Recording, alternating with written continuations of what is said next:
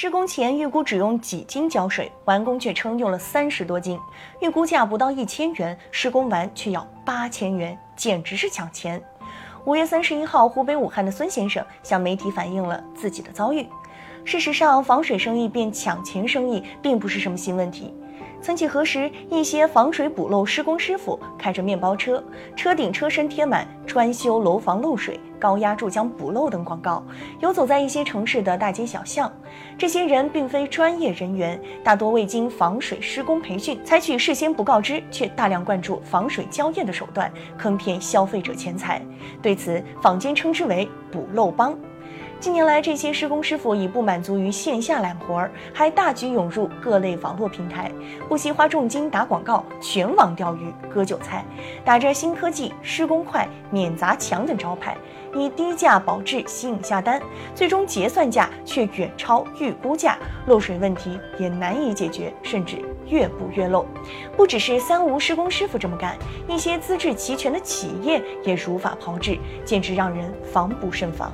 对部分业主来说，夏季房屋防水补漏是一种刚需，但漏点在哪里，需灌注什么胶水，以及灌注多少等问题，几乎全由施工人员自由操作，导致过度灌胶、暗箱操作成了行业潜规则。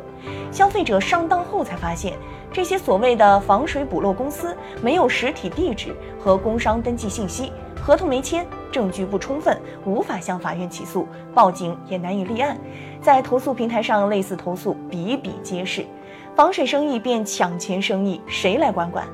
按理说，赚取广告费为骗子引流的各类短视频平台责无旁贷。根据广告法有关规定，发布广告的平台明知或者应知广告虚假，仍设计、制作、代理、发布的，由市场监督管理部门没收广告费用，并处广告费用三倍以上五倍以下的罚款。这要求抖音等短视频平台在帮助商家推广的过程中，要尽到相应的监督审核义务，不给不良商家提供可乘之机。对淘宝、五八同城等电商平台来说，应尽到审核商家相关资质，以及在发生纠纷时提供商家真实名称、地址。和有效联系方式的法律责任，并积极采取相应措施保护消费者合法权益。当然，消费者在选择防水补漏企业时，也应瞪大眼睛，尽可能找当地有固定经营场所的正规公司，签订正规合同，保留交易凭证等证据，汲取教训，长点记性。